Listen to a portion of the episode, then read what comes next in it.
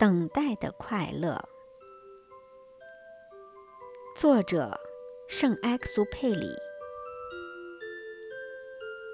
如果你说你在下午四点来，从三点开始我就开始感觉很快乐。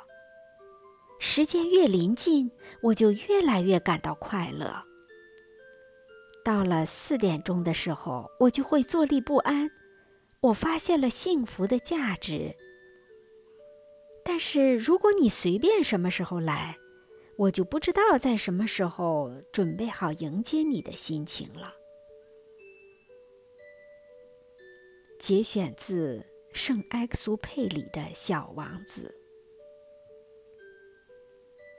小王子》完成于一九四二年。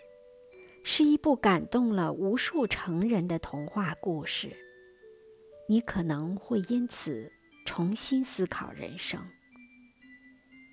由乐明无念主播的小王子专辑，用三种模式为您诵读：全中文模式、全英文模式，以及最方便带你领悟英文的逐句英、中、英模式。